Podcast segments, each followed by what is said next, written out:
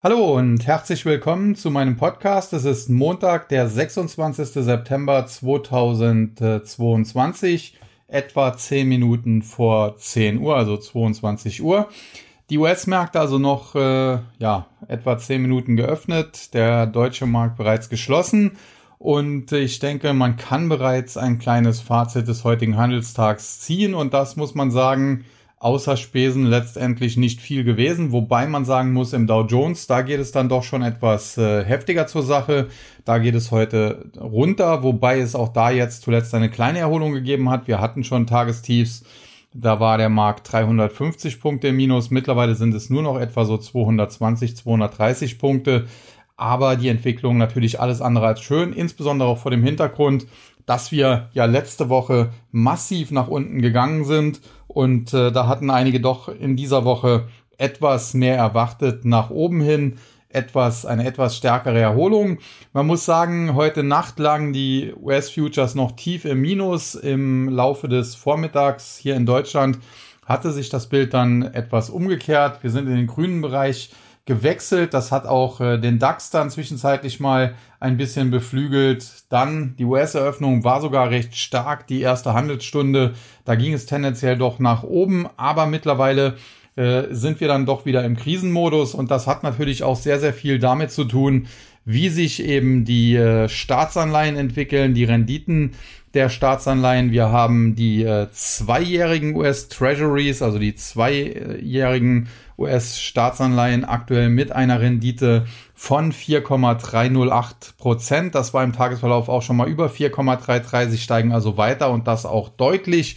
Die zehnjährigen ziehen äh, mit, äh, halten sich heute sogar noch stärker im Plus. Hier geht's äh, um 0,19 Prozent nach oben in der Rendite, also nicht äh, 0,19 Prozent, sondern äh, der Zinsanstieg ist dann natürlich prozentual heftiger auf jetzt aktuell 3,884 Prozent. Und das einzig Positive, was man da eigentlich mitnehmen kann, damit äh, ja, wird der Spread zwischen beiden wieder kleiner, äh, sinkt jetzt auf äh, minus 0,42 Prozent etwa. Das war ja teilweise zuletzt wieder über 0,5 Prozent, also über minus 0,5 Prozent muss man ja sagen, weil ja die äh, Zweijährigen derzeit mehr Rendite bringen als die Zehnjährigen.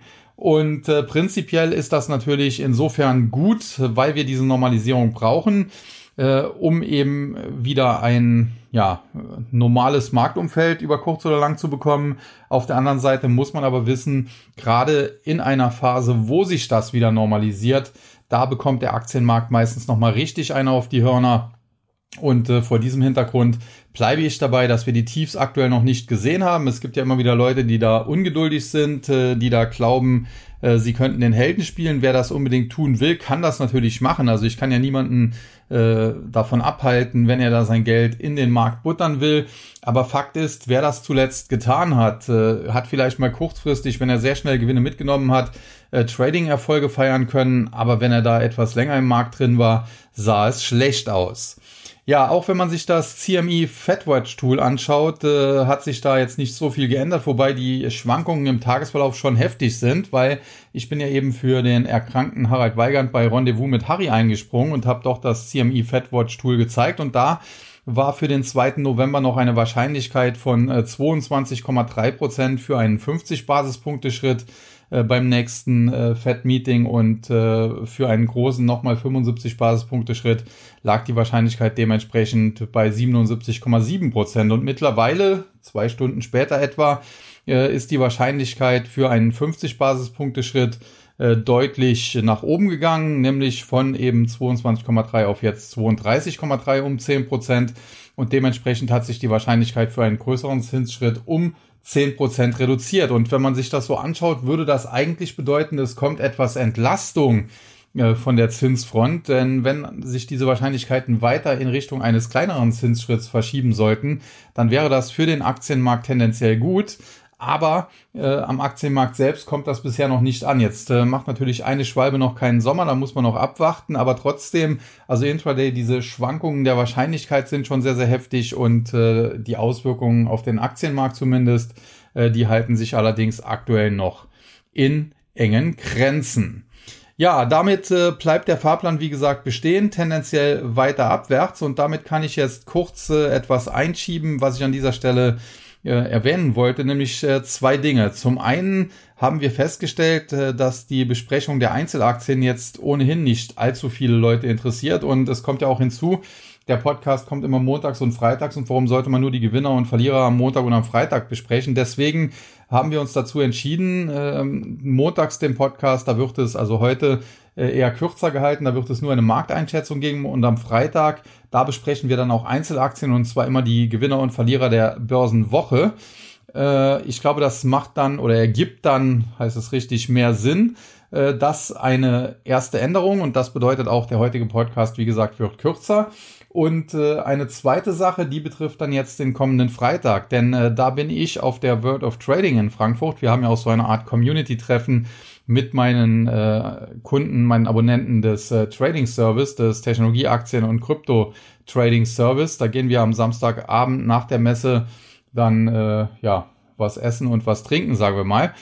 Und äh, deswegen ist die Frage, kann ich nicht ganz garantieren, dass am Freitag überhaupt ein Podcast kommt oder wenn er dann kommt, äh, dass tatsächlich dann auch ein vollständiger kommt, das heißt mit Besprechung der Wochengewinner und Verlierer, sondern äh, vielleicht wird es dann eine kürzere Version geben, ausnahmsweise mal. Aber für die Zukunft ist das auf jeden Fall so geplant, äh, dass wir montags das Ganze kürzer halten, freitags dafür dann äh, die Wochengewinner und Verlierer der einzelnen Indizes besprechen und was auch sehr gut angekommen ist und deswegen wollen wir es auch beibehalten, wenn etwas Spezielles ist, insbesondere natürlich so Fed FOMC Meetings, äh, die ja jetzt alle sechs Wochen stattfinden, äh, dann werden wir ein Spezial machen. Jetzt am vergangenen Mittwoch, der wurde sich sehr, sehr viel angehört und ja, das kam ganz gut an und deswegen, wenn so etwas ist, werden wir das weiter dann auch in Specials besprechen. Ja, damit aber noch zurück zum Markt. Und da haben wir natürlich noch ein Thema, auf das ich am Freitag zum Ende hin schon eingegangen bin und was man heute nochmals aufgreifen muss, nämlich der regelrechte Crash des britischen Pfund. Am vergangenen Freitag äh, die britische Währung um über drei Prozent nach unten gegangen, heute teilweise auch über zwei Prozent. Mittlerweile hat sich das Minus etwas reduziert auf nur noch äh, gut ein Prozent. Dennoch muss man sagen, für den Devisenmarkt sind das exorbitante Bewegungen. Das äh, glaubt man vielleicht so nicht, äh, wenn man nicht selber Forex handelt. Ich selber tue das auch nicht unbedingt. Aber das sind tatsächlich exorbitante Bewegungen, denn dort wird in der Regel auf die dritte, vierte, teilweise fünfte Nachkommastelle gewettet. Also das sind dann wirklich, kann man ja äh, sich durchdeklinieren. Äh, die erste Nachkommastelle sind Zehntel, dann Hundertstel, dann Tausendstel, dann Zehntausendstel und dann Hunderttausendstel. Und teilweise wird da auf äh, eine Schwankung um Hunderttausendstel halt äh, ja, spekuliert. Und äh, wenn da natürlich eine Währung um drei Prozent einbricht, wie das britische Pfund, beziehungsweise um drei Prozent steigt, äh, wie der Dollar das dann im Gegenzug gemacht hat, dann ist das natürlich schon äh, kolossal. Das muss man so ganz klar sagen. Und es war, glaube ich, auch der größte Einbruch des britischen Pfunds äh, seit mehr als 20 Jahren und vor allen Dingen auch der fünftgrößte Einbruch des britischen Pfunds überhaupt. Und äh, das, äh, glaube ich, äh, macht die Dimension dann doch relativ klar. Und woran liegt das Ganze? Nun, ich hatte auch das am Freitag schon so ein bisschen angedeutet. Im Prinzip daran, äh, dass Großbritannien ja jetzt eine neue Regierungschefin bekommen hat, nachdem die Queen jetzt auch äh, verstorben ist. Und äh, die Queen, muss man allerdings sagen, hat damit nichts zu tun. Die Regierungschefin, das ist die Nachfolgerin von äh, Boris Johnson, die wurde noch von der Queen eingesetzt, Liz Trust. Und diese neue Regierung, die hat nun eben beschlossen, ein großes äh, Konjunkturpaket aufzulegen. Und normalerweise wird so etwas natürlich von der Börse immer gefeiert. Gerade die Konjunkturpakete im Zuge der Corona-Krise haben ja auch den Aktienmarkt sehr, sehr stark mit nach oben geschoben. Nur muss man hier eben sehen, äh, zwei Dinge. Zum einen, die britische Notenbank erwartet Inflationsraten von 10% und mehr und kämpft gegen diese Inflation mit Zinserhöhungen. Jetzt kommt auf der anderen Seite die Regierung und will ein umfangreiches Konjunkturpaket auflegen, was ja letztendlich die Inflation anheizt. Und das heißt, die Regierung kämpft mit ihrem Programm im Prinzip gegen die eigene Notenbank und dass das natürlich jetzt nicht besonders vertrauensfördernd ist für äh, die Anleger an den internationalen Märkten, äh, das versteht sich dann wohl auch von selbst. Insofern das schon das erste Problem und das zweite, was man eben auch nicht außer Acht lassen darf, äh, Großbritannien schwimmt auch nicht im Geld, wie überhaupt kein Land der Welt wahrscheinlich. Deswegen müssen solche Konjunkturprogramme irgendwie finanziert werden und das geschieht in der Regel, indem man eben neue Schulden aufnimmt, sprich Staatsanleihen platziert. Und wenn Anleger natürlich jetzt alles andere als begeistert von solchen Konjunkturpaketen sind, dann könnte es sein, dass sie eben der britischen Regierung das Geld gar nicht zur Verfügung stellen. Und dann wird es natürlich kritisch, dann äh, ja, könnte es im Zweifel auch darauf hinauslaufen, äh, dass dieses Konjunkturpaket gar nicht kommen kann. Und das wäre dann auch wieder schlecht, denn wenn man erst etwas ankündigt und es dann nicht umsetzt, ja, ist das natürlich auch nicht gerade vertrauensfördernd. Insofern äh, diese krasse Abwertung des britischen Pfund durchaus verständlich, aber wir sollten da nicht äh, mit dem Finger auf die Briten zeigen. Wenn man sich Euro-US-Dollar anschaut, dann sieht man, dass wir in der Eurozone auch genug Probleme haben. Das Wahlergebnis in Italien war natürlich für den Euro jetzt heute auch nicht gerade gut. Äh, ich möchte das jetzt politisch gar nicht bewerten, ob ich das gut oder schlecht finde. Fakt ist, für den Euro war es jedenfalls nicht unbedingt das, das beste mögliche Ergebnis.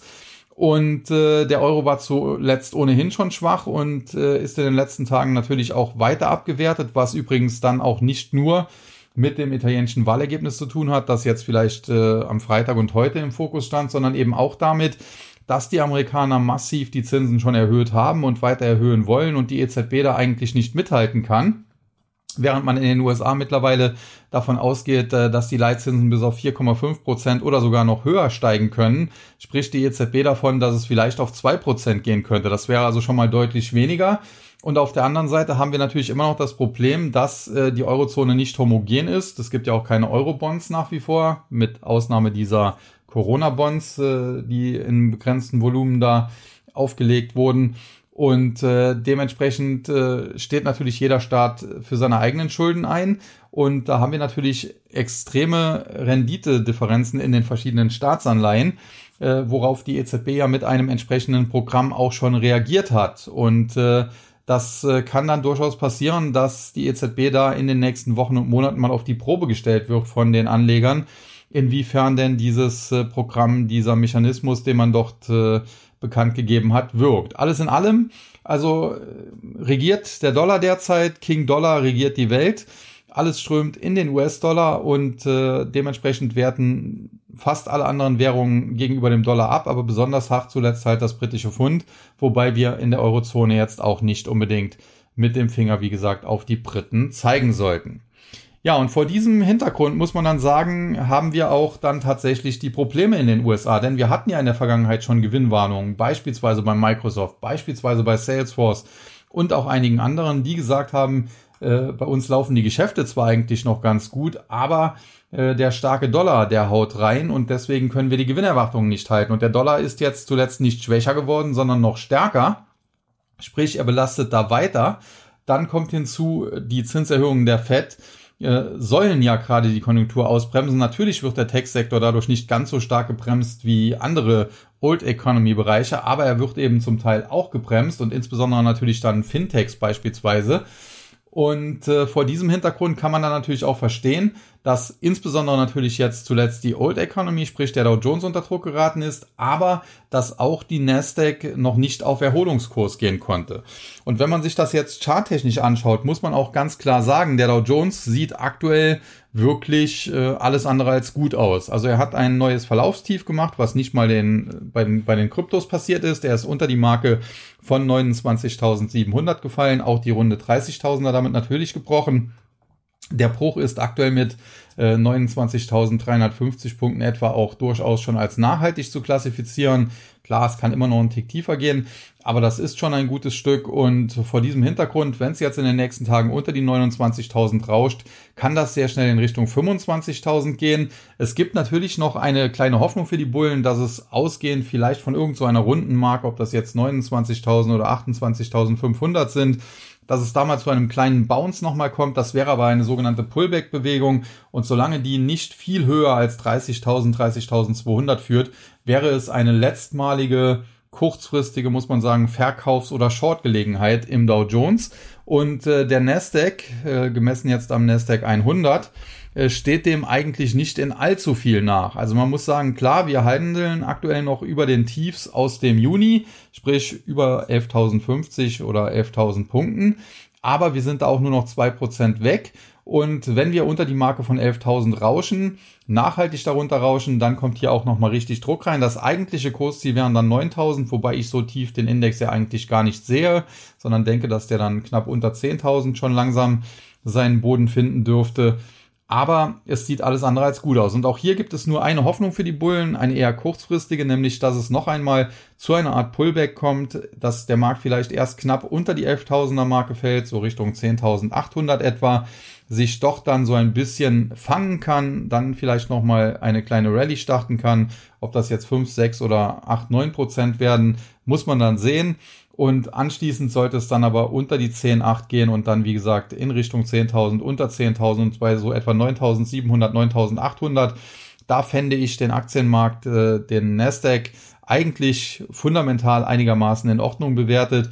Es schließt aber nicht aus, dass die Bären tatsächlich dann auch das Ziel bei 9000 anstreben. Nichtsdestotrotz, wenn es beispielsweise Aktien wie eine Alphabet für 75 bis 80 Dollar oder eine Microsoft bei 200 Dollar geben sollte, dann kann man hier sicherlich äh, mal erste Positionen wagen. Da sollte man dann nicht äh, komplett mit auf die Nase fallen. Alles in allem also nach wie vor kein gutes Marktumfeld, das muss man ganz einfach so sagen und das hat eben auch seine Gründe. Und äh, das ist auch äh, ein Schlusswort, was ich heute vielleicht bringen möchte, denn ich habe heute gelesen von jemandem, äh, das, was wir zuletzt am Aktienmarkt gesehen hätten, das sei ja alles nicht mehr normal. Und äh, da muss ich, glaube ich, komplett widersprechen, denn das, was wir aktuell an den Aktienmärkten sehen, ist eigentlich völlig normal, was wir zuvor gesehen haben. Eben eine Notenbank, die Geld druckt wie irre, aus guten Gründen. Ich möchte gar nicht zu viel Kritik an der Fed zum Beispiel üben, denn man musste natürlich diese Corona-Pandemie äh, ja attackieren, bekämpfen, da irgendwie durchkommen und da war Gelddrucken durchaus jetzt nicht äh, der ganz falsche Weg. Man kann sich drüber streiten, ob man es nicht dann etwas übertrieben hat und man nicht früher hätte restriktiver werden können und so weiter. Aber grundsätzlich möchte ich das gar nicht mal zu sehr kritisieren, wie das viele andere ja tun.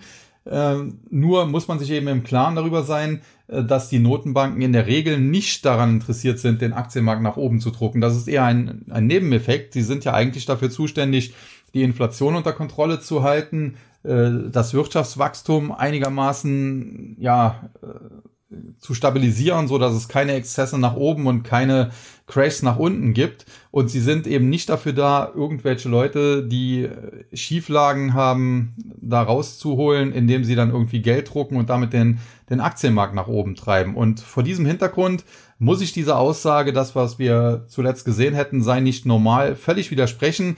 Aus meiner Sicht war das, was wir im Jahr 2020, 2021 nach diesem Corona-Crash gesehen haben, das war das Unnormale und auch zuvor schon äh, im Nachgang der Finanzkrise wurde ja auch eine Menge Geld gedruckt. Das sind eigentlich die unnormalen Zeiten. Das hat es so in der Vergangenheit in dieser Dimension auch noch nie gegeben. Und das, was wir jetzt sehen, das ist eigentlich die Normalität. Äh, eine Notenbank okay, sie ist vielleicht ein bisschen zu restriktiv und sie muss definitiv auch aufpassen, äh, dass sie da nicht die Welt in eine große Krise mitstürzt, wenn sie zu lange zu restriktiv ist.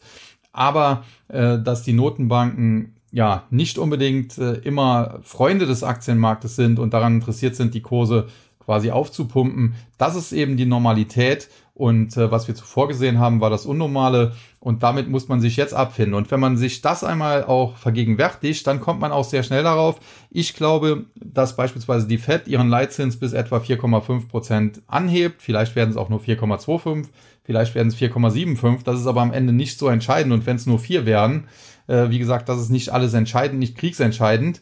Äh, es geht auf jeden Fall mit den Zinsen tendenziell noch ein Stück nach oben und das ist erst einmal für die Aktienmärkte schlecht.